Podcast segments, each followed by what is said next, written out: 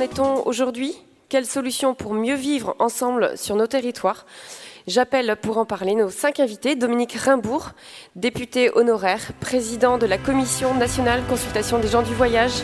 Nelly Debar, présidente de l'Association nationale des gens du voyage citoyen, membre de la Commission nationale consultation des gens du voyage. Fernand Delage, président de l'Association nationale France Liberté Voyage, membre de la Commission nationale consultation des gens du voyage. Christophe Sauvé, secrétaire général Association départementale Jean du Voyage 44, aumônier des Gitans, Samuel Delépine, maître des conférences en géographie sociale à l'Université d'Angers. Et avec vous, j'appelle Sébastien Grosmaître, journaliste à Ouest France.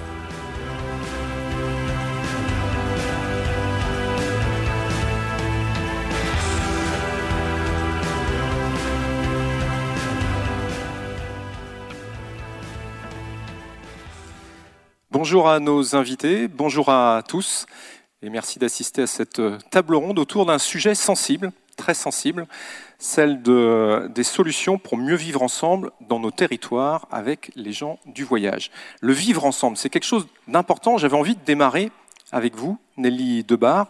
Euh, vous êtes présidente de l'Association nationale des gens du voyage citoyen et vous me dites le vivre ensemble. Moi, depuis toute petite, je l'ai ressenti comme quelque chose de, difficile. J'ai toujours vu ma mère se battre autour de ça. Est-ce que vous pouvez nous raconter ça un petit peu? Mais euh, quand j'avais l'âge d'aller en primaire, hein, euh, on, arrivait dans des communes où automatiquement, euh, si c'était pas le jour même, c'était le lendemain. Ma mère allait à, l'école communale pour nous inscrire, et là on avait des difficultés, voire des mères qui nous interdisaient de nous inscrire à l'école. Voilà. Et vous, vous l'avez vécu comme un combat quotidien de votre, de votre mère? Ben, quand, on était vraiment petit, on vivait ça un peu comme euh, au quotidien, voilà, comme une habitude. Et après, bon, en grandissant, euh, oui, je me suis pris un peu au jeu et euh, c'était un combat de, de, à chaque fois qu'on changeait de, de, commune, à chaque fois que les gendarmes venaient pour nous faire partir ou nous présenter des lois et disaient bon ben vous n'avez pas le droit de rester là. Bon, en principe, ils nous présentaient une partie des textes. Moi, une quinzaine d'années, ça m'amusait de leur faire voir, de leur montrer la, deuxième partie du texte où ils disaient oui, on n'a pas le droit de rester là à condition que. Et donc ce, ce, défi, vous l'avez relevé vous-même après, euh, en essayant d'aller euh, euh, d'aller combattre, combattre pour, pour ça. On en reparlera un petit peu plus tard. Alors, je voulais revenir à la définition du genre des gens du voyage. Samuel Delépine, est-ce que vous pouvez nous, éclairer un petit peu pour ça? De toute façon, il y a sans doute des amalgames qui peuvent être faits. Est-ce qu'on peut euh, avoir une définition un petit peu précise? Oui, je vais essayer d'être euh, très concis par rapport au temps dont on dispose. Euh, c'est surtout l'idée de démarrer cette table ronde sans faire de confusion, en fait. Ici, il est bien question des gens du voyage, qui est une catégorie administrative. il en sera question la loi a été abrogée, hein, notamment à l'initiative de personnes qui sont ici. On parle bien de, citoyens français. C'est extrêmement important parce que dès qu'on dit gens du voyage, ça vous échappera pas, c'est tout de même une catégorie ethnique qui ne dit pas son nom, très clairement. Vous et moi, on pense manouche gitan quand on dit gens du voyage. Ça pourrait ne pas être le cas. Et donc, c'est toute la tziganité qui est derrière. Euh, et donc, ici, on parle bien des gens du voyage, de citoyens français qui ont des problématiques d'habitat, euh, notamment euh, sur le territoire. Et toute la question des Roms, des Gitans, de tous les noms que vous pouvez connaître, elle relève des questions autour des Tziganes, d'une minorité ethnique très diverse, hein, euh, qu'on aura tendance à amalgamer dans un seul panier. C'est autre chose. C'est autre chose. Donc, pour circonscrire, c'est une catégorie franco-française des gens du voyage roumain, ça n'existe pas. Si vous lisez ça dans un journal, si vous employez une expression comme ça vous-même, vous vous trompez. Il faut que ce soit clair. Euh, c'est une catégorie administrative française avec une population qui a des problématiques locales et nationales. Ensuite, ce ne sera pas l'objet ici, il y a tous les débats sur l'ethnicisation, l'ethnicité autour des ziganes au sens large. C'est autre chose. Alors le vivre ensemble repose sur des lois. Il y a des lois françaises autour de ça. On va en parler avec vous, Dominique euh, Rimbourg. Vous êtes euh, président de la Commission nationale consultation des gens du voyage. Vous êtes aussi député honoraire, avocat. Est-ce que vous pouvez nous parler un petit peu de cette commission et nous rappeler un peu les grandes lois qui régissent le vivre ensemble autour de, des sédentaires et des gens du voyage? Oui, avec d'autant plus d'intérêt que cette question de faire vivre une minorité à côté d'une majorité, une minorité de gens qui sont des, entre guillemets, des nomades, à côté de gens qui sont, entre guillemets, des sédentaires, c'est un formidable test démocratique. C'est-à-dire que c'est une vieille question euh, et la cohabitation de deux styles de vie différents entre un minoritaire et un majoritaire est un formidable problème politique Peut-être d'ailleurs sans solution parfaite. Il s'agit de faire sans doute peut-être, de ne pas espérer le mieux, mais espérer peut-être le, moins mal. Et ce qui ne veut pas du tout dire qu'il faut euh, baisser les bras. Donc euh, la législation a beaucoup évolué puisqu'il y a une législation qui a été considérée comme discriminante, avec une loi de 1912 qui a instauré des carnets, des, équivalents de carnets anthropométriques, qui a été modifiée par une loi de 69 qui a aussi créé la catégorie administrative des gens du voyage et qui, a, euh, qui enfermait un peu les gens du voyage dans un statut particulier. Tout ceci a été abrogé par une loi du 27 janvier 2017 euh, un instant de manque de modestie à l'initiative de laquelle je me trouve et dont j'ai été le, rédacteur.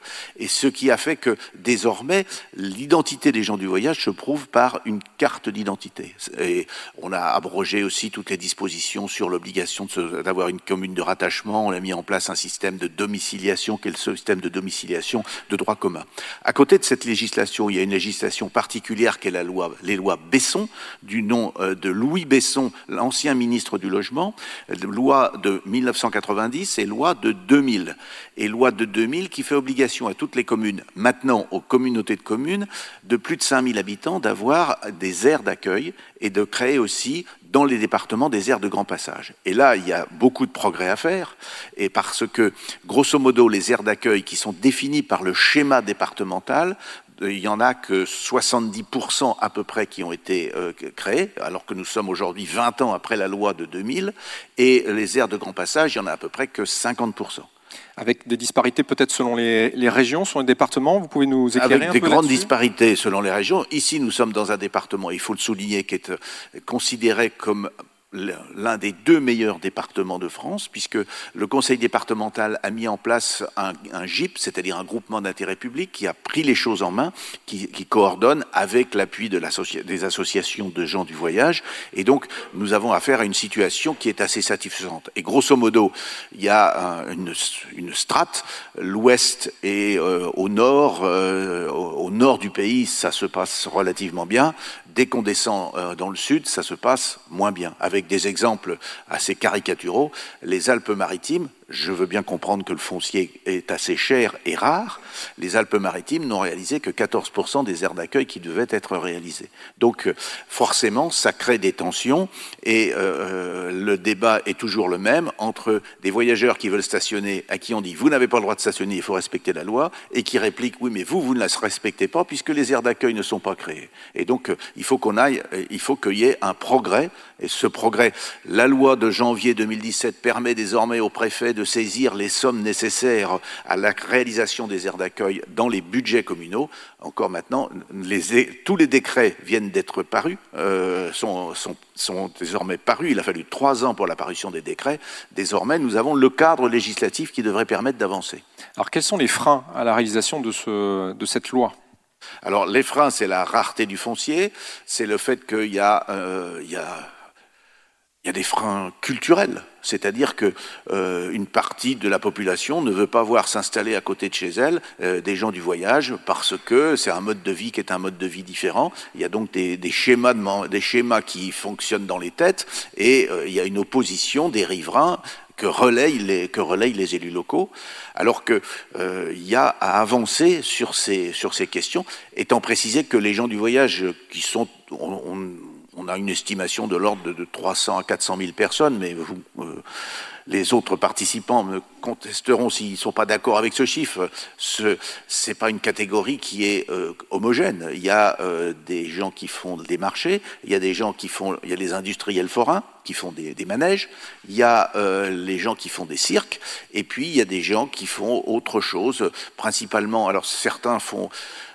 font les travaux saisonniers, la vigne, les cerises, les pommes, et puis euh, une partie d'autres sont aussi des auto-entrepreneurs dans les, travaux de seconde œuvre du bâtiment, généralement. Généralement, mais c'est donc une population diversifiée et dans certains cas, une population euh, qui s'est paupérisée parce que les modes traditionnels économiques qui étaient le ferraillage, qui était le rempaillage, etc., tous ces modes-là ont disparu. Je me tourne vers vous, Fernand Delage. On vous appelle Milo.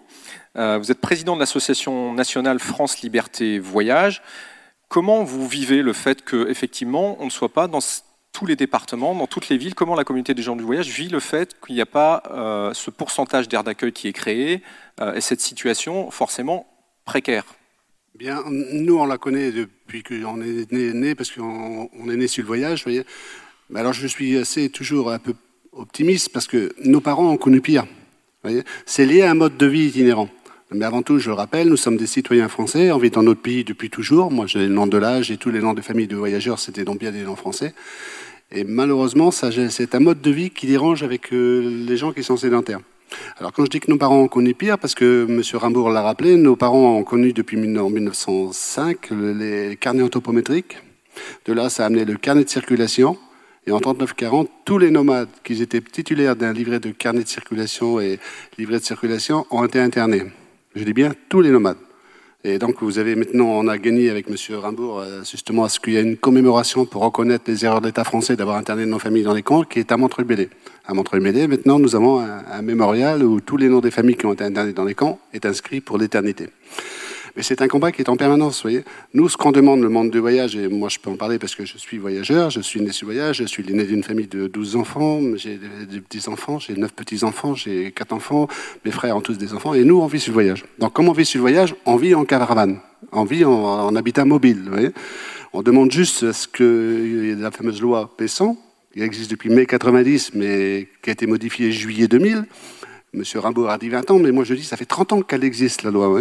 Et la loi, depuis la loi Besson n'a été respectée que, je vais dire, 40-50% sur le territoire français. Donc on se retrouve dans une complication. Les premiers responsables des, des, des, illicites, comme on nous dit, c'est pas les voyageurs, c'est que c'est les, les, élus qui les, élus n'ont pas respecté cette loi, c'est que cette loi de la République, qui a été votée d'ailleurs par des, députés. Et on est confronté en permanence à ça. Alors ce qu'on demande tout simplement, c'est que avant d'essayer d'expulser des familles, euh, parce que comme on expulse des familles, quand on les fait partir, il n'y a pas de scolarité des enfants. Il n'y a pas d'école, il n'y a, pas, de travail, parce que les familles du voyage, ils travaillent, hein, comme il a rappelé M. Rambourg, il y, a, il y a une diversité de métiers que l'on fait sur le voyage, ce qui nous permet de vivre. C'est pour ça, des fois, vous voyez des belles caravanes, mais c'est parce qu'on les a gagnées, c'est parce qu'on va au travail tous les matins. Et donc voilà, ce qu'on demande, moi, en tant que porte-parole de la Commission nationale euh, par rapport à France Liberté Voyage, on demande simplement, simplement que les communes respectent leurs obligations. C'est-à-dire que s'ils doivent faire un terrain d'accueil, ben, qu'ils font. Parce que bien souvent, ils sont inscrits au schéma départemental, mais c'est inscrit dans le schéma qu'ils vont la faire. Mais il y a des schémas qui sont encore à l'heure actuelle, qui sont pareils qu'il y avait 10 ans en arrière. Il y a une évolution qu'il y a eu, mais il y a, on peut le confirmer, vous pourrez tous vérifier, les terrains d'accueil ne sont faits qu'à 30-40%. Alors ce qui se passe, et je vais aller assez rapide hein, pour vous expliquer, c'est que les, les d'accueil qui existent, les familles se mettent dessus, mais ils ont tellement peur de, de quitter l'air d'accueil qu'ils ne trouveront pas d'autre endroit pour stationner. Donc ils restent sur les aires d'accueil.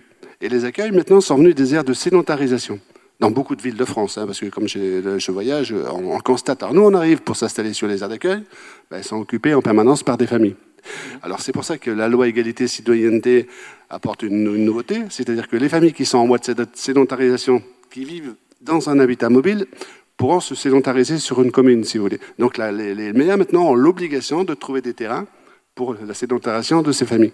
Ce qu'on demande dans les mois et dans les années qui vont venir, bah, que ça soit respecté, voilà, tout simplement. Et puis si cette loi, la fameuse loi Besson, alors été respectée, c'est pas 25, 30 ans après que ça serait, il y a un temps que ça serait réglé le problème de stationnement, mais voilà. Mmh. Alors, euh, on demande juste, euh, s'il y a des élus de la, qui sont dans, la salle, euh, respectez la loi de la République, qui est la loi Besson, et faites vos terrains d'accueil. Voilà. Je rappelle que les terrains d'accueil, c'est pas gratuit. Hein. Je tenais à le préciser. Chaque famille paye son eau, son électricité, son emplacement. Parce que des fois, il y en a qui croient qu'on va bien sur les aires d'accueil, mais qu'on paye rien. Pas du tout. C'est pas ça. Hein. Voilà. Vous êtes victime de beaucoup de clichés, me disiez-vous, cette semaine, en amont de la préparation de cette table ronde. Oui, si vous voulez. Euh, on constate encore que le problème de stationnement, il y a des communes, hein, je parlais du sud de la France parce que je pourrais citer d'autres départements, mais euh, là, une commune encore récemment, il y a un maire qui a appelé sa population contre les gens du voyage, parce qu'ils étaient installés. Mais c'est une commune de 11 000 habitants, voyez? Et lui, il reprochait qu'ils étaient installés illicitement. Mais c'est lui le premier responsable de ça. S'il aurait fait une aire d'accueil, ben allez, attendez, les gars, vous êtes stationnés sur un endroit, c'est pas un endroit qui est prévu à cet effet, moi j'ai une aire d'accueil pour vous. Là, il peut intervenir, et là, il lui donnerait raison, mais pas dans des situations comme ça. Et ça, on est souvent confronté à ça, je vous dis sincèrement. Donc là, on voit bien qu'il y a un nœud autour de l'habitat, parce que Christophe Sauvé, vous me le disiez, vous êtes secrétaire général de l'association départementale des gens du voyage 44, vous êtes aussi euh, euh, aumônier des, gens du voyage. L'habitat et l'habitat mobile, on est bien là au cœur du problème parce que ça déclenche beaucoup de choses derrière autour de l'emploi, autour de l'éducation, autour de la santé. Et vous, vous travaillez autour de ça, notamment dans la région nantaise. Oui. Oui, donc euh, moi, ce que, ce que je viens d'entendre de tout le monde, on, voit qu'il y a des préjugés, des clichés, des rumeurs euh, qui habitent euh, notre monde et qui fait que c'est difficile de vivre ensemble. Je pense que c'est ça qui, fait qu'il y a des freins d'un peu partout, du côté des voyageurs comme du côté des sédentaires. Il y, a, des préjugés parfois des deux côtés. Il y a des peurs qui sont ancestrales, vous l'avez dit au début. Ben, moi, je crois que ça vient depuis Cain et Abel, hein, la question du nomade et du, sédentaire. Hein. Euh, je crois que si on, on, continuait de creuser sur ce chapitre-là, on verrait qu'on on, on, y est euh, complètement. Hein.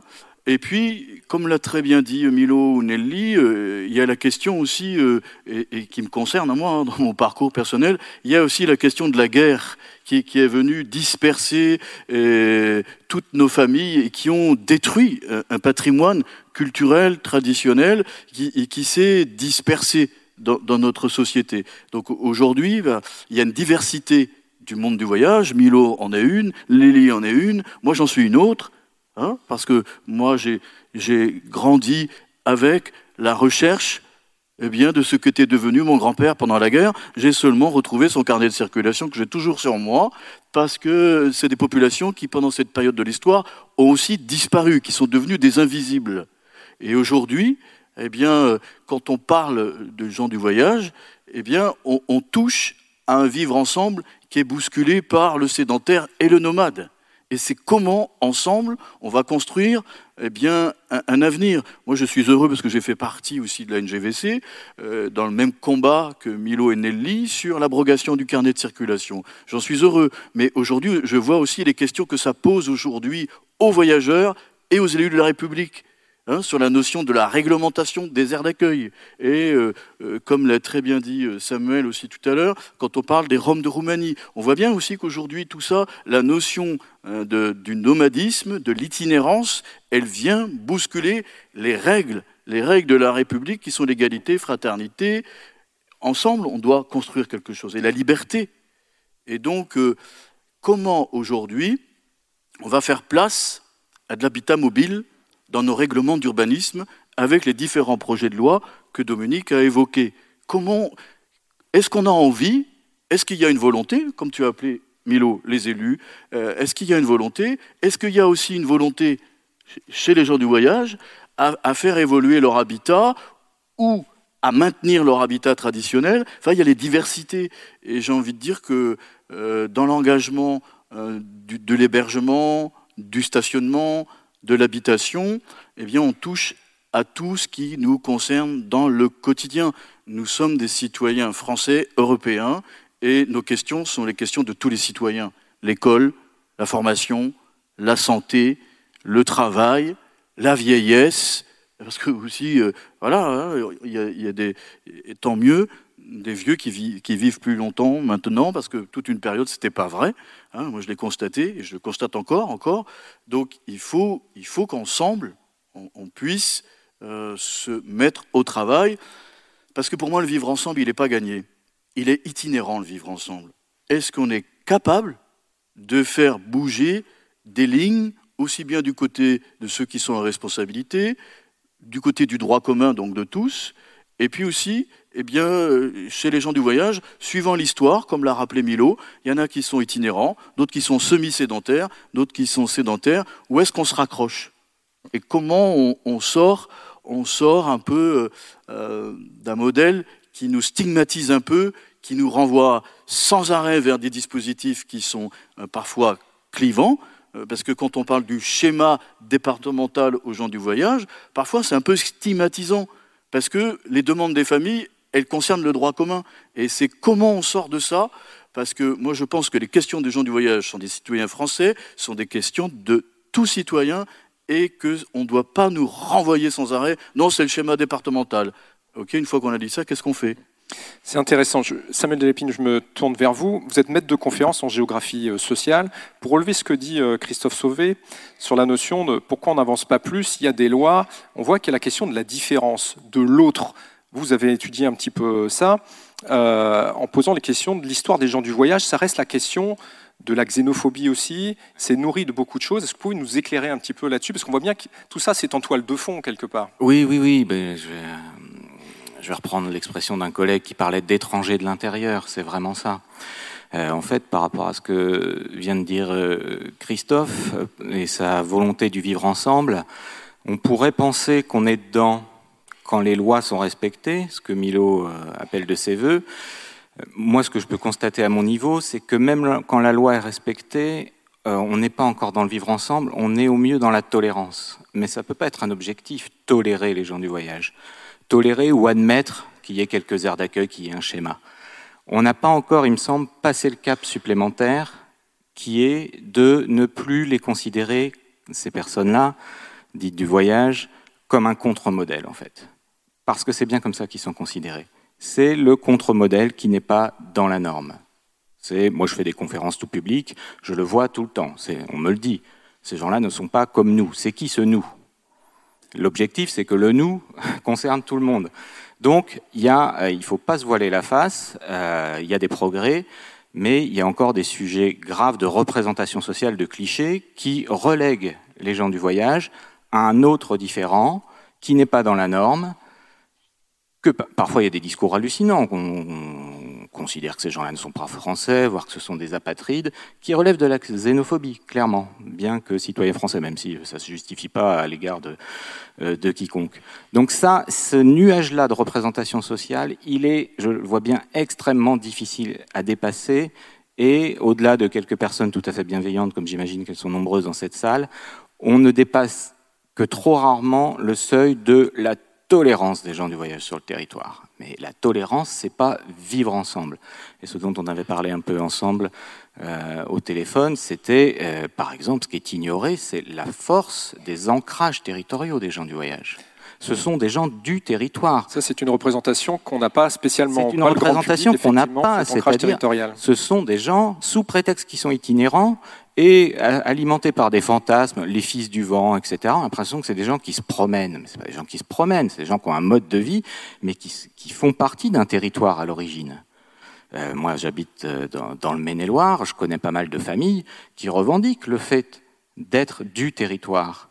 Et je, je, me permets de citer ce qui n'est qu'une anecdote, donc ça n'a aucune valeur scientifique, lors d'une table ronde similaire à celle-ci, où un voyageur, hein, ça pourrait être toi, à côté de moi, avait dit à quelqu'un qui lui posait la question dans la salle, d'où venez-vous? Toujours dans le fantasme, mais pourquoi pas, d'où venez-vous? Et s'attendait à une réponse, je ne sais quoi. La personne avait dit, je suis angevin. Et moi, ça m'a beaucoup marqué, parce que une bonne partie des gens présents dans la salle a ri. Tout le monde a rigolé. Parce que c'était pas la réponse attendue, je suis angevin. Il y avait un côté. C'était qu'est-ce qu'il nous raconte celui-là? En gros, il dit qu'il est comme nous, mais pas comme nous. Et moi, ça m'avait marqué ce qui n'est qu'une anecdote, et je pense que de cette anecdote, on mesure tout le chemin. C'est-à-dire qu'un voyageur qui dit je suis en juin ou je suis rennais, et les gens rigolent, eh ben, ça n'est qu'un exemple, mais euh, tout est là, j'ai envie de dire, pour le vivre ensemble. Et ces ancrages territoriaux, ils sont très forts. Les gens se définissent, avant d'être Rome, Manouche, Gitan, ils se définissent comme du territoire sur lequel ils sont nés, sur lequel ils pratiquent des activités économiques et sur lequel ils voyagent. Alors ça, vous le disiez, en termes de représentation sociale, on n'en est pas du tout là. Alors, on a la reconnaissance, vous disiez, euh, culturelle, il faut faire tomber des barrières. Il y a aussi la question de l'ancrage territorial, euh, Dominique euh, Rimbourg. Il y a la question de l'habitat mobile et la reconnaissance de, l'habitat mobile. Où est-ce qu'on en est à ce stade-là? Comment est-ce qu'on peut avancer? Est-ce que vous avez des éléments à nous apporter là-dessus? C'est un sujet euh, qui est extrêmement difficile. Juste avant, si vous me permettez, je veux revenir sur ce qu'a euh, expliqué euh, Fernand Delage. C'est qu'il faut se souvenir que pendant la Deuxième Guerre mondiale, l'internement des gens du voyage a commencé en avril 1940 et ne s'est terminé qu'en juin 1946. C'est donc dire que la République, dans, dans, son aspect démocratique, a participé à l'internement de gens du voyage au-delà de la période de Vichy, mmh. dite, euh, qui est une période non républicaine. Je réponds à votre question. Alors, ça, c'est une autre étape. Il y a effectivement une demande, peut-être pas toujours de sédentarisation, mais au moins d'ancrage par, par, période, ce qui permet notamment euh, de suivre l'école pour les enfants. Et à cette question-là, il faut qu'on trouve des solutions pour permettre l'installation de ce qu'on appelle des terrains familiaux, qui seraient constitués à la fois d'une construction en dur et puis d'une caravane à côté. Alors évidemment, ça va à l'encontre de la plupart des plans d'urbanisme. Donc il y a un dispositif très compliqué qui s'appelle les stécales, qui permettent dans certains cas de prévoir des zones dans lesquelles on peut s'installer de cette façon-là. Et puis il y a un autre dispositif qui s'appelle les terrains familiaux locatifs, ce qui, euh, ce qui ce qui suppose pardon, euh, l'intervention des bailleurs sociaux, des sociétés d'HLM, qui construisent et qui mettent ensuite en location. Mais là, on en est au balbutiement. Euh, ça, commence, ça commence tout doucement, alors que le problème qu'a soulevé Fernand Delage est bien réel, c'est que comme il y a une demande de de sédentarisation, pour faire simple, mais euh, a des gens qui bougent quand même un petit peu. Il y a une demande de sédentarisation, donc les aires d'accueil, elles sont occupées en permanence par des gens qui sont là et qui ne bougent plus. Ce qui fait que ceux qui bougent lorsqu'ils arrivent, l'aire d'accueil est pleine. Donc euh, ça complique un peu les choses. Et il y a donc un travail, euh, un, travail de, ben, un travail de vivre ensemble qui est un travail gigantesque encore devant nous. C'est une question de mauvaise volonté, c'est une question de c'est pas populaire. Euh, on arrive en période d'élection, on se dit que c'est surtout des sujets qu'on ne veut pas forcément euh, prendre à, bras le corps. Il n'y a pas il a pas que ça, mais euh, c'est difficile de permettre à des à une catégorie de population française de s'installer sur des terrains qui ont été achetés comme des terrains agricoles et de leur dire vous avez le droit de construire une petite construction en dur et de mettre une caravane. Les sédentaires qui ont acheté euh, des terrains au prix de euh, terrains constructibles, c'est-à-dire 10, 15, 20 fois plus cher, disent et nous et nous, pourquoi nous, on a été obligé de payer du prix de terrain constructible quand les autres ils payent du terrain non constructible. Donc il y a, y a, cet équilibre-là à trouver. Alors pour l'instant on le trouve par des biais parce qu'on régularise des, familles qui sont là depuis 30, 40 ans, 50 ans. Donc ça c'est une solution, mais il faut que ça, préserve quand même aussi l'égalité entre tous les citoyens et que la, nouvelle législation, les, aménagements ne soient pas vécus par les sédentaires comme une atteinte à l'égalité au profit d'une catégorie particulière. Et lorsque Fernand Delage est obligé de préciser que les caravanes qui sont grosses parce qu'ils les ont achetées avec leur travail, vous voyez le type de préjugés euh, qui peut y avoir, c'est des gens qui vivent des allocations et avec les allocations, ils se payent des caravanes gigantesques. Personne n'est capable de se payer une caravane gigantesque avec les allocations.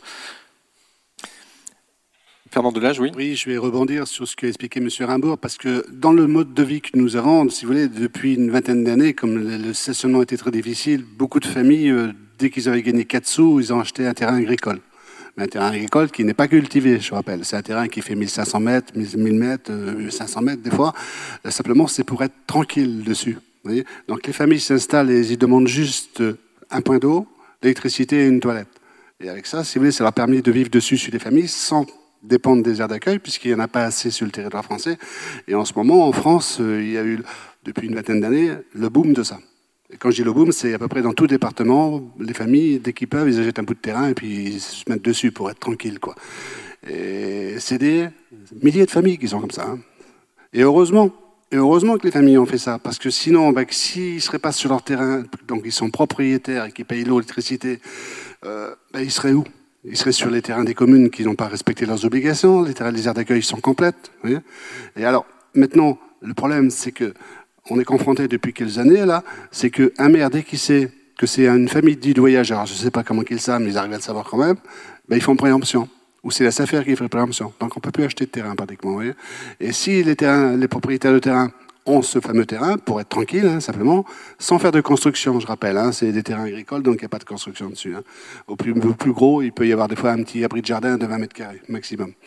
Et, eh bien, ils sont confrontés à une demande d'eau, le maire refuse l'eau, à une demande d'électricité, ils refusent l'électricité. Alors on a dû combattre par des décisions de justice que maintenant maire ne peut pas s'opposer à un branchement provisoire, parce que les terrains que nous avons, nous, c'est pour passer quelques mois d'hiver, comme a rappelé M. Rimbourg, c'est pour profiter ben, de scolariser nos enfants, d'être un peu au chaud l'hiver, par les problèmes de stationnement, parce que si vous êtes sur des terrains qui ne sont pas aménagés l'hiver, vous êtes dans la boue, vous n'avez pas d'eau, pas d'électricité, et les familles de maintenant ne vivent plus comme au Moyen-Âge, vous voyez, il nous faut l'eau, il nous faut l'électricité, il faut des terrains qui soient propres. Donc c'est ce que nous on fait. Alors c'est une il faut un changement. C'est vrai qu'il faudra un changement pour que ces terrains soient pas constructibles, mais qu'au moins qu'on puisse laisser nos caravanes quelques mois l'hiver pour pouvoir euh, vivre tranquille. Donc vivre ensemble avec le reste de la population, euh, des villages ou des communes. Euh, le vivre ensemble, c'est ça, dans le respect. Mm, on a des bons exemples. Moi, je suis, j'ai un terrain de famille que j'ai acheté moi dans les Deux-Sèvres, à Mel, pour ceux qui connaissent les Deux-Sèvres. Et on a eu un maire conciliant. Je suis né d'une grande famille. Comme on va, on a ce grand terrain qui est tout nu, euh, qui est simplement en gravier avec l'électricité dessus. Eh bien, on dérange personne et le maire est content parce que, en plus, comme les familles vont là, les enfants vont à l'école. Ça permet d'avoir. On a même fait gagner une classe au maire, hein, donc c'était important parce qu'il a eu une classe en plus. Et on fait travailler l'économie locale. Comme tout le monde, on, consomme et, ça convient tout le monde. Mais comme il y a des conciliant, ça ne peut que s'arranger. Oui. Après, vous, vous menez d'ailleurs des, vous menez des actions en justice pour faire reconnaître ces, droits, enfin, au, titre de l'association. Oui, oui, oui j'ai gagné plein de, décisions de justice. J'ai fait entre guillemets, j'ai fait gagner plusieurs maires importants. Hein. Le maire de Cholet, c'est qui avait dit Hitler n'avait pas terminé son travail. Je suis à l'initiative de ça. Le maire de Vissou. Hein. Euh, donc euh, nous, on laisse plus rien passer, si vous voulez, voyez. tout ce que, si c'est un maire qui fait une discrimination ou qui fait des actes racistes, euh, mon association ne le loue pas. Hein. Mmh. Voilà. Nelly Debar, est-ce que vous avez le sentiment quand même que les, que les choses... Est-ce que vous avez l'impression que les choses avancent, peut-être pas vite, mais est-ce qu'elles avancent quand même? Ou alors c'est pas votre, vous avez le sentiment qu'il y, a une réelle non-volonté partagée de, de faire avancer tout ça? J'ai l'impression que ça avance, ça avance. On a gagné euh, avec euh, la commission consultative la reconnaissance de, comme quoi les gens du voyage ont été internés. On a euh, l'abrogation des carnets, des carnets et des livrets de circulation. Il y, a eu, des actes concrets. Voilà. Mhm. On a reconnu un peu du passé, mais on n'a pas, on oublie un peu du passé, à mon sens, hein. parce que bon, moi, c'est vrai que la, la, la, loi des aires d'accueil date de la loi Besson. Mais si on reprend justement les, les, carnets et les livrets de spécial de circulation, il y avait la loi 69 aussi. Et dans cette loi, il y avait marqué que toutes les communes de France, quelles qu'elles soient, devaient avoir un terrain où les gens du voyage pouvaient stationner. Pas euh, définitivement. Le temps qui leur était nécessaire au commercial ou pour recevoir du courrier. Donc c'était dans une limite de trois mois. Mmh. Voilà n'a jamais été euh, très rarement euh, appliqué. Ou alors dans, vraiment dans des petites communes où, vous voyez, bon, mais euh, en toute manière, si la commune est trop loin, les gens du voyage vont pas rester longtemps. Après, dans les grandes, dans les grandes communes, dans les, de suite, on a les gendarmes. Combien de temps vous allez rester et qu'est-ce que vous faites Donc, on a toujours les mêmes problèmes. Je trouve que la, situation évolue, oui, mais pas avec d'autres problèmes. On a toujours les anciens problèmes on a des, solutions qui sont trop pauvres, comme les aires d'accueil, comme les aires de grand passage. Bon, maintenant, ils sont en théorie ouverts tout au long de l'année quand il y a le nombre suffisant de caravanes pour les ouvrir. Passé un temps, c'était avec une circulaire qui était marquée euh, saisonnier. À savoir que les gens du voyage, moi je fais partie des gens du voyage, je fais partie des gens du voyage qui ont été, qu'on dit industriels forains, et je fais des marchés aussi. Donc je connais à peu près toutes les, situations.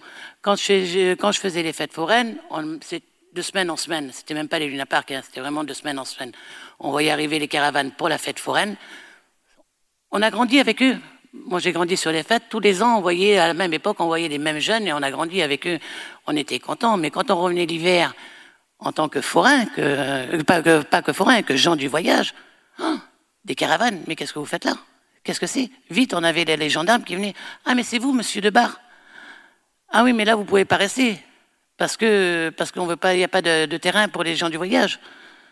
Maintenant, vous avez des aires d'accueil qui sont trop petites. C'est des, des, aires d'accueil qui sont euh, dans pas mal de, surtout on va revenir dans le sud de la France, hélas, mais c'est des terrains euh, alibi. On a fait un petit terrain qu'on sait qu'il va être squatté par des gens qui qui n'ont pas d'autre solution. Et voilà, nous on a fait notre terrain, on est on est des douaniers quoi. En fait, c'est pas de notre faute, allez voir plus loin. Hmm. Voilà. Après, il y a le, pour revenir un peu à ce que disait Milo, il y a les les terrains que les gens achètent, euh, les terrains agricoles que les gens achètent. Alors c'est vrai qu'avec les stécales, ça a changé. Enfin, la loi a changé, les pratiques pas forcément. Hein. le problème est là. Voilà. C'est que faut savoir que quand on est euh, dans ma situation, moi j'ai hier soir, je suis venu, euh, je suis arrivé à Nantes, j'ai dormi dans une maison. Il m'a dit tu vas voir ici, ça va être au calme. J'ai dit c'est bien ce qui m'inquiète. Mmh ah oui. Moi, dans une caravane, vous avez toujours un rayon de, lumière qui passe, un, lampadaire qui va percer le, le, le store, qui va passer le, bruit dehors, hein, le train qui passe. On n'est pas loin du train. On est vous avez le bruit du train? On à la limite, on s'en aperçoit même plus qu'il passe le train. Que quand la, télé a brouillé un petit peu, on a une voiture, un chien qui jappe. Quand il n'y a plus de bruit, on, a, on est mal. J'ai eu du mal à m'endormir. Je... Mais il faut savoir, il faut savoir aussi, par exemple, c'est que quand on achète des terrains constructibles, terrain constructible, ça veut dire qu'on le construit. Une fois que la, que la, maison est construite, la maison, la pièce, quelle qu'elle soit, et ça c'est arrivé à mon oncle, donc je veux dire, j'ai la situation de, pratiquement toute, voilà, quand il a construit sa maison, quand sa maison a été construite, c'était tout juste fini il a eu un courrier comme quoi il fallait enlever la caravane. Il y a beaucoup de gens du voyage qui achètent en. Ah, En agricole, parce que là, bon, ben, il n'y a pas le truc de la caravane n'est pas autorisée sur ce territoire, sur, sur cette parcelle-là. Parce que beaucoup de gens du voyage ont une maison, très belle maison, parce que bon, ben, la pierre, ça ne perd pas de la valeur contrairement à la caravane, ça en prend au contraire, mais vivent quand même, dorment tout au moins dans leur caravane. C'est une ça nous est propre. C'est bien de le rappeler parce qu'on on ne connaît pas forcément le quotidien euh, et, les habitudes culturelles et, le, ce, plaisir, entre, guillemets, de vie au quotidien. Milo, vous aviez une petite remarque par rapport à ça? Un peu, un peu, un peu d'humour, si vous voulez, parce que par rapport à lié à notre mode de vie, mais tout le monde l'envie, notre mode de vie, vous voyez parce que la plupart, la plupart de la majorité des retraités ou des, gens qui sont là, ils vont arriver à 60, 65 ans, ils vont prendre leur retraite. Qu'est-ce que, ce quel est l'objectif? C'est d'essayer d'avoir un camping-car pour pouvoir circuler sur le territoire français, voire dans toute. Voilà. Euh, alors, soyez pas jaloux, nous on n'est pas jaloux de vous, on est content que vous preniez des camping-cars et que vous voyagez toute l'Europe, parce que c'est ça la liberté, vous voyez. Mais la liberté, il faut aussi respecter les, autres. Hein. non, mais votre image est intéressante, ça change les perceptions, complètement changer les perceptions. C'est un peu d'humour, mais c'est la, la, vérité, vous voyez. Euh, moi, je suis, j'ai créé une association qui est France Liberté Voyage. Euh, j'ai voulu donner l'exemple du monde du voyage qu'on ne met pas tout dans le même sac. Vous voyez, dans le monde du voyage, c'est vrai qu'il y a des brigands, il hein, ne faut pas se voiler la face, mais dans les sédentaires aussi. Et donc, euh, comment le faire pour le prouver? Eh bien, j'ai créé une association qui s'appelle France Liberté Voyage. J'ai 25 responsables de groupes sur le territoire français. Et j'ai fait créer un site hein, qui c'est francelibertévoyage.fr. Donc, sur chaque commune où l'on passe, avec des groupes de 25, 30, 40, même des fois 100, 100 caravanes, ça m'est déjà arrivé. C'est pour ça que j'utilise les aires de grand passage en permanence avec mes groupes, hein, vous le savez, monsieur Rimbaud. Et donc, on, on se demande une attestation de bonne conduite. Et depuis 10 ans, j'ai à peu près 500 attestations de bonne conduite. Vous les retrouvez sur mon site, sur mon site euh, de francelibertévoyage.fr. Euh, les attestations de bonne conduite, c'est que les maires ou les responsables des aires d'accueil ou des, terrains qui nous proposent, parce que des fois ils nous responsabilisent sur des terrains qui ne sont pas aménagés à cet effet, mais comme ils n'ont rien, bon, on, gère ces terrains-là, et vous allez retrouver que les maires nous donnent des attestations comme quoi qu'ils reconnaissent que les lieux ont été laissés propres, qu'on a payé l'eau, qu'on a payé l'électricité, et qu'on a été au travail, et qu'on a fait travailler l'économie locale. Donc voilà, je ne peux pas faire mieux. Euh, donc si c'est le vivre ensemble, c'est ça. Moi, je l'ai déjà compris avant, voyez, avant vos interventions que vous faites sur Rennes, et, je vous en félicite parce que le vivre ensemble, c'est très important, voyez, dans le respect de, chacun, quoi. C'est ça qu'il faut se dire aussi. Hein.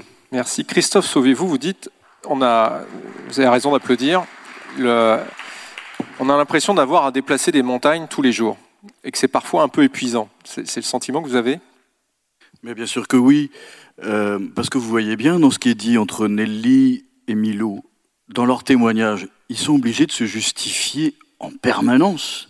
Il faut qu'on justifie tout. Et alors, moi, je voudrais rebondir aussi parce que j'ai eu à gérer ça hier, pas plus tard qu'hier. C'est-à-dire que quand on parle des gens du voyage, et quand, comme vient de dire Milo, il y a des infractions qui doivent être punies, eh bien, tenez-vous bien, la sanction, elle est toujours collective. Je donne un exemple très concret, c'était hier. Il y avait euh, quelqu'un qui a maltraité un gestionnaire sur une aire d'accueil. Qu'est-ce qui a été la décision? Ça a été de fermer l'aire d'accueil pour tout le monde.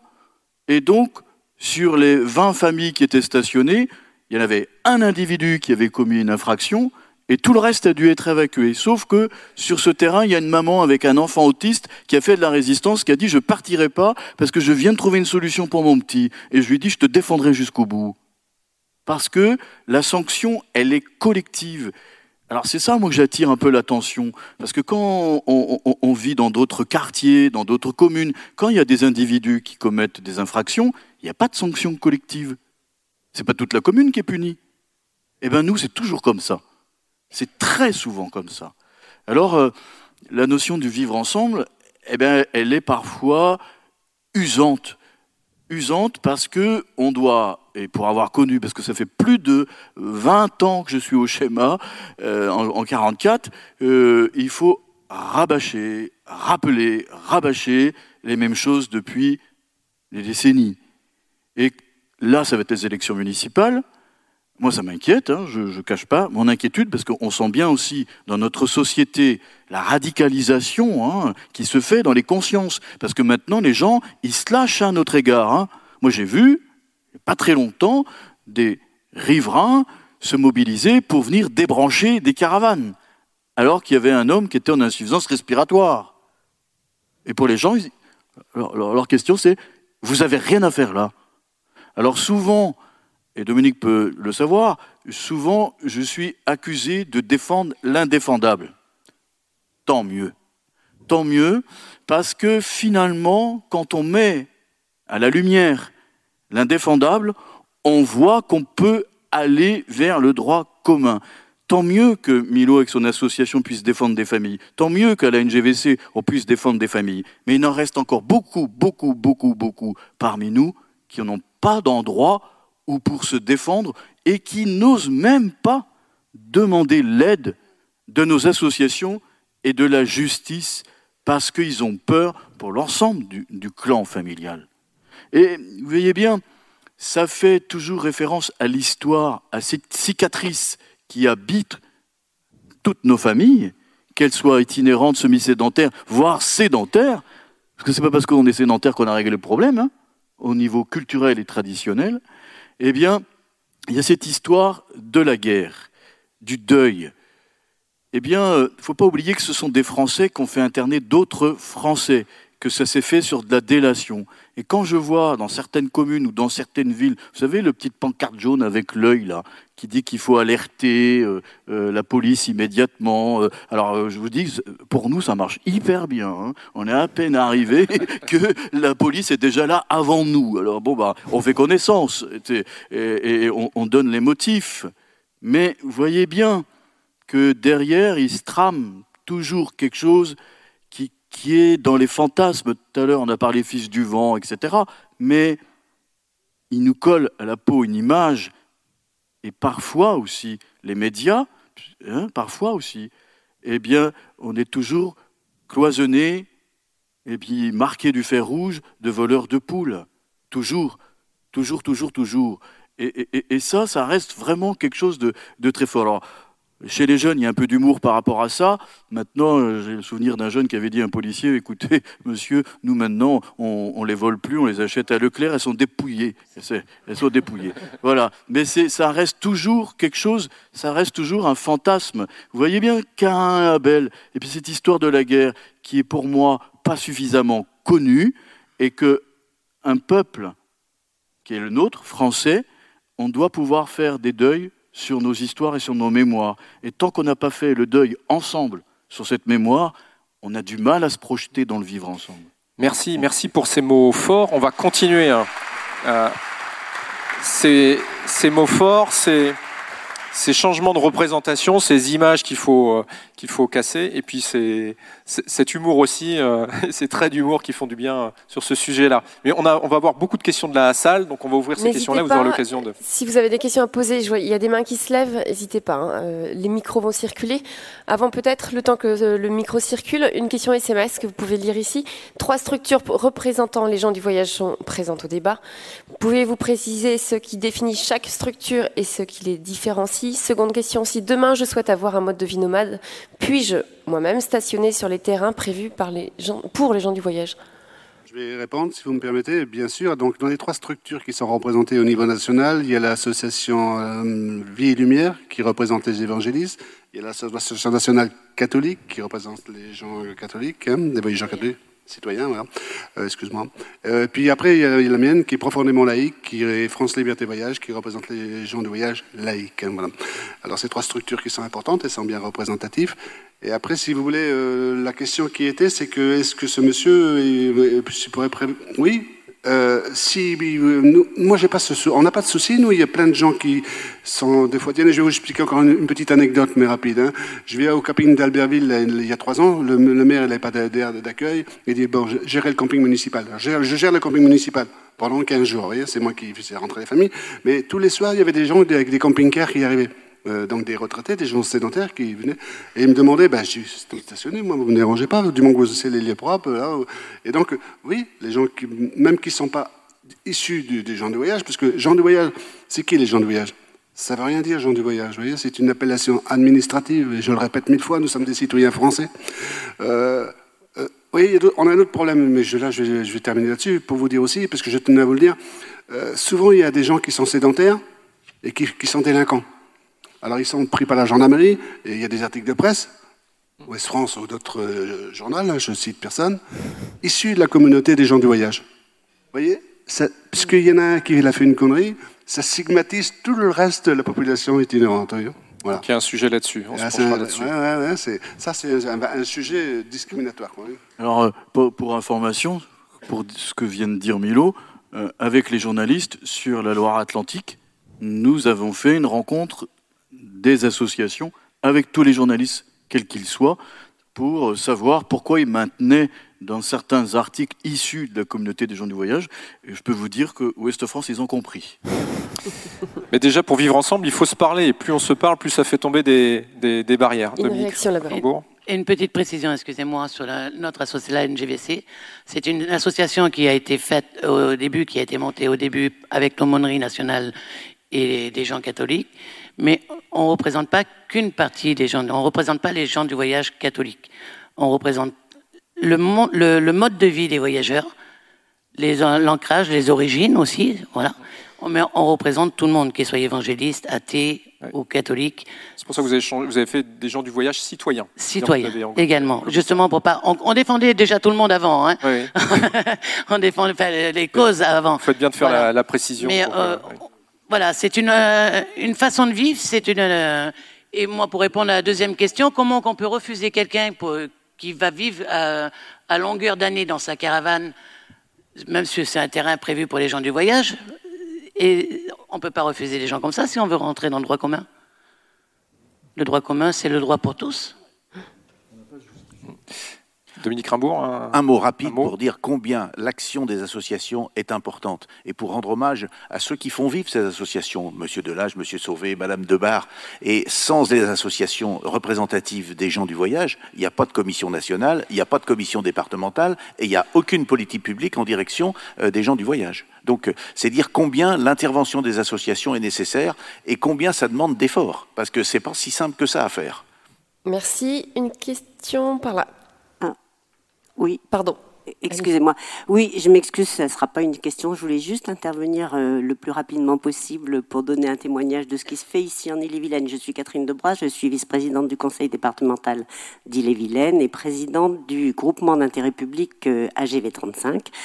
Et donc, euh, d'abord, je voulais remercier les personnes qui se sont exprimées. C'est tout à fait ce qu'on peut aussi vivre sur notre territoire. Hein. On entend très très bien tout ce que vous dites, et, en particulier, je voulais souligner sur la discrimination qu'il y avait encore euh, concernant euh, toute la population des gens du voyage. Ça, on le voit tous les jours et c'est très difficile. On est, quand on s'intéresse à cette question, on a l'impression d'être vraiment en mission et souvent d'être traité, enfin, de, on nous regarde avec un petit sourire en, ayant l'impression qu'on fait preuve d'un peu d'angélisme à vouloir faire respecter des droits qui sont des droits et il faut le redire et, le redire sans arrêt. Je voulais dire quand même qu'on a beaucoup de chance sur le territoire des vilaine puisque notre précédent schéma d'accueil des gens du voyage était rempli à peu près à 90%. Il nous manquait juste deux aires d'accueil et une aire de grand passage.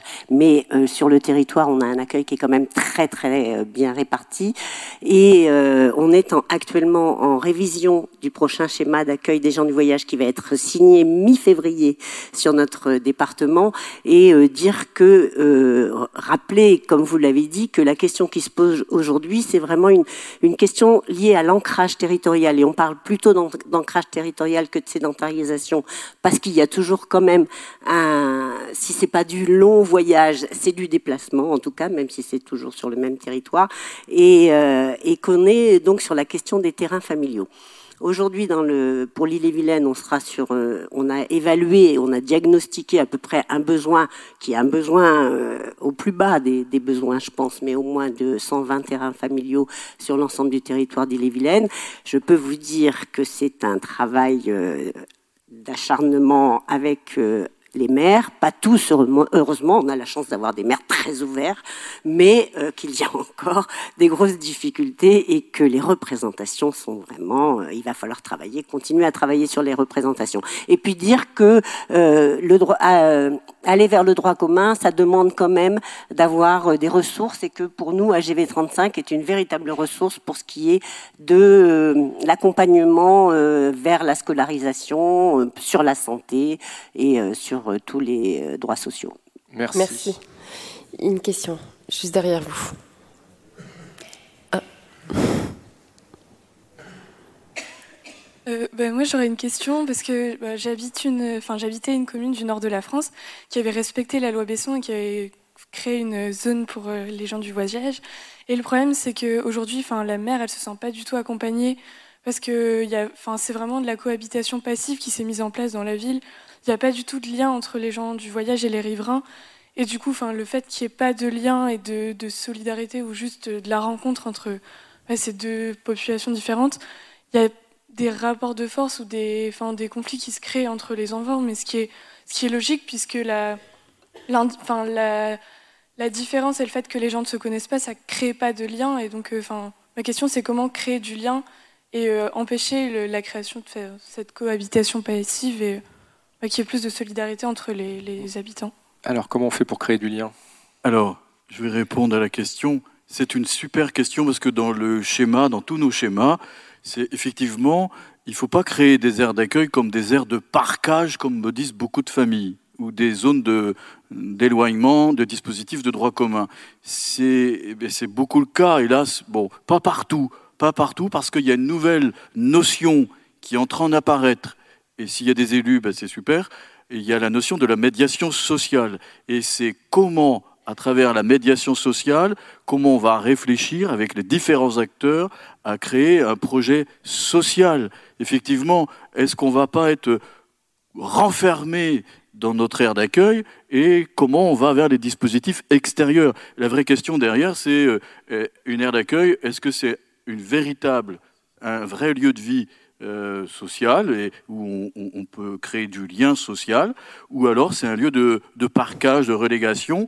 Donc c'est tous les enjeux des aires d'accueil et que on a. Vous allez voir, il y a, en ce moment il y a une enquête qui est en train de se mener euh, suite à l'explosion de la centrale nucléaire à la, du côté de Rouen là-bas, euh, que euh, chimique pardon, et que eh bien oui, c'est ça. Mais n'empêche qu'on est stationné là et que l'aire d'accueil, elle est là, à côté. Et qu'est-ce qu'on fait? Enfin, voilà. C'est. Est-ce que sur les aires d'accueil, est-ce qu'on est capable de créer de la médiation sociale? Il faut défendre ça au sein du schéma, parce qu'il y a différentes structures, parce que ça touche quoi? Santé, école, travail, le vieillissement. On voit bien. Et c'est comment aussi on peut créer des liens pour que les familles puissent sortir de l'aire d'accueil pour aller vers les dispositifs de droit commun comme tous les jours. Un complément, de réponse, euh, Samuel euh, Lépine euh, Oui, parce que en tant que moi voyageur, je prends la minute, je vais vous laisser parler aussitôt après. Le, le constat que l'on fait en France, je dis bien en France, les aires d'accueil majoritairement, c'est près d'une station d'épuration, près d'une déchetterie, en dessous les fils électriques, près, entre des autoroutes. Enfin, à côté des usines chimiques, vous avez le cas qui s'est passé à Rouen. Oui à Rouen. Donc, et puis alors, le pire, c'est qu'ils mettent des grands grillages et des grandes buttes, vous voyez, pour cacher les caravanes. Ne faut pas qu'on les voie, les caravanes. Vous voyez alors, ce n'est pas des aires accueillantes, hein, je vous dis sincèrement, hein, et, et, on voudrait plus que ça se passe comme ça. Alors, euh, la loi égalité et citoyenneté, il y, a un, décret maintenant que, normalement, ça sera plus ça, les nouvelles aires d'accueil. Ça sera des aires d'accueil, avec des espaces verts, avec euh, des terrains qui sont euh, visibles, pas jetés dans les bois à 4 km pour personne qui nous voie. Et ça, c'est insupportable. On, on se sent traiter Pire que des chiens, des fois, oui. Pire que des chiens. Parce que les, les chenilles, ils les mettent plus près des villages, des fois, oui. Mais, hein, alors, je le dis, hein, excusez-moi d'être franc, mais voilà, il faut dire les choses comme elles sont. On est là pour ça. Il y a quelques aires d'accueil, il y en a qui sont bien, hein. je ne mets pas toutes les aires d'accueil, mais la majorité, j'ai dit, hein, quand même. Hein. Donc ça, c'est un vrai, un vrai problème. Un, vrai un, problème un mot, Samuel Delépine Oui, juste un mot pour dire par rapport à la question qui a été posée, parce qu'au au début du débat, il a été beaucoup question du respect des schémas départementaux et du taux d'air d'accueil réalisé ou non. Euh, avec évidemment l'idée que euh, si le schéma est respecté, euh, c'est mieux, comme disait Milo, pour qu'il n'y ait pas de stationnement sauvage. Néanmoins, il y, a, quand même un petit paradoxe, potentiellement qui pourra apparaître. il ne faudrait pas que ça fasse apparaître cette idée de bien respecter les schémas pour qu'il y ait toutes les aires d'accueil disponibles. Il ne faudrait pas que l'aire d'accueil devienne le symbole de l'accueil, justement, et de la réussite et du vivre ensemble. C'est un modèle parmi d'autres l'aire d'accueil. Hein, euh, il ne faudrait pas trop se mettre en tête qu'on aura réussi le vivre ensemble quand on aura fait toutes les aires d'accueil.